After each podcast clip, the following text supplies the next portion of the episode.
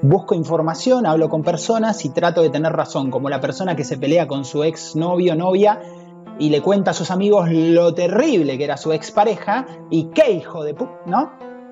¿Y qué vas a obtener? Personalmente me gusta mucho el concepto de autosuficiencia desde un punto de vista emocional, ¿no? Que mis estados emocionales no dependan de otra persona. Y en el caso que comenté hoy, ¿no? Que otra persona, por pensar de manera distinta, que no gobierne mi mente, que no gobierne mi, mi estado, ni siquiera por, por un minuto. Me parece muy importante. Y esto de pensar por uno mismo, ¿no?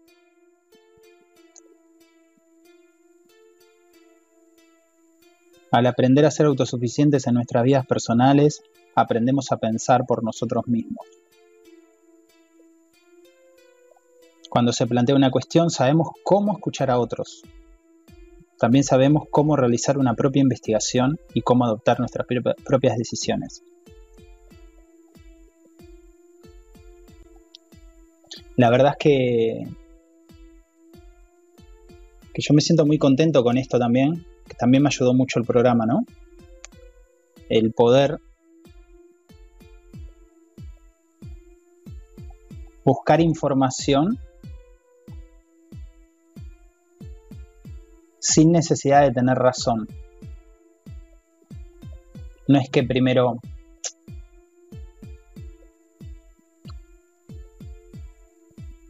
A ver, pongamos un ejemplo lejano. No es que pienso, el presidente Trump es bueno y empiezo a leer sobre Trump y lo maravilloso que es, sino que puedo salir,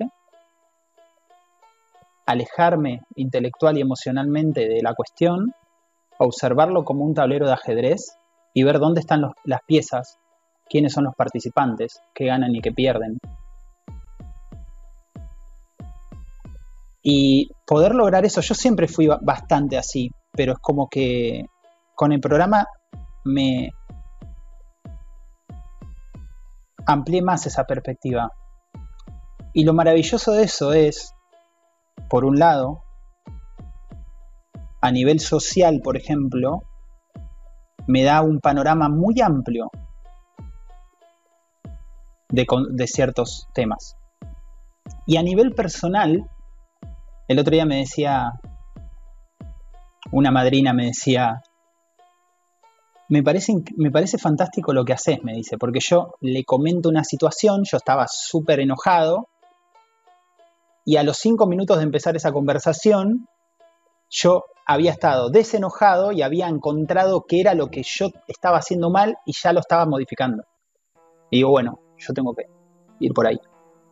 Y dice, me parece increíble, me, parece muy bueno cómo haces. ¿Cómo haces? No es fácil hacer eso que haces.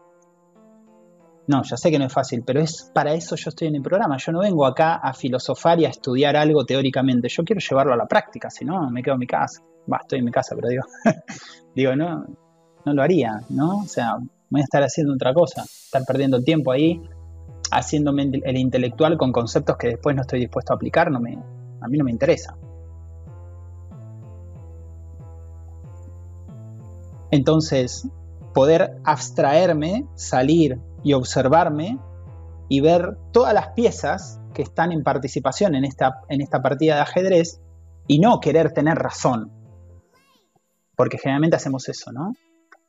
Bueno, yo hago eso, o hacía. Primero tomo una posición que generalmente está basada en emociones, ¿no? Trump es un pelotudo genocida, por ejemplo. Puede ser cualquier cosa, podemos hablar, pero del tema que quieras y luego, bajo sesgos cognitivos extremadamente fuertes y arraigados, busco información, hablo con personas y trato de tener razón, como la persona que se pelea con su ex novio o novia y le cuenta a sus amigos lo terrible que era su expareja y qué hijo de pu, ¿no?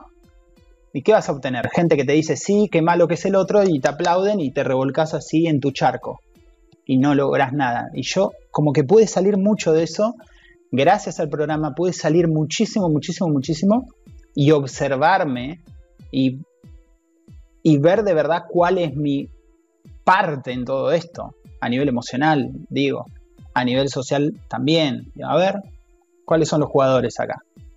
Eh, a nivel intelectual en el sentido de, de, no querer defender una idea, al contrario, si yo tengo idea A, hoy no la, no la defiendo, al contrario, la ataco, yo tengo esta idea, bueno, vamos a atacar esta idea de distintos ángulos para ver si resiste. Si resiste, entonces la idea es válida. Y, si no resiste, pues hay que cambiar de idea. pude cambiar mucho las ideas, pude soltar ideas, sino que las ideas me tengan a mí, sino yo tener a las ideas. Cuando antes lo que hacía era todo lo contrario. Esta era mi idea y lo que hacemos es barnizarla, pintarla y decorarla con ideas que están flotando, satelitando, no sé si está bien, cómo se decía, no me acuerdo, no me sale, ¿no? Alrededor para fortalecer esta idea. Y a mí eso no me sirve de nada hoy. Yo lo que hago es atacarla para ver si resiste. Si resiste, es válida la idea.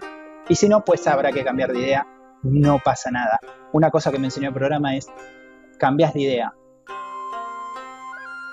No pasa nada. No pasa nada, está todo bien. Hoy pensabas esto, mañana pensás esto otro. Mira, la verdad es que no, no pasa nada, está buenísimo.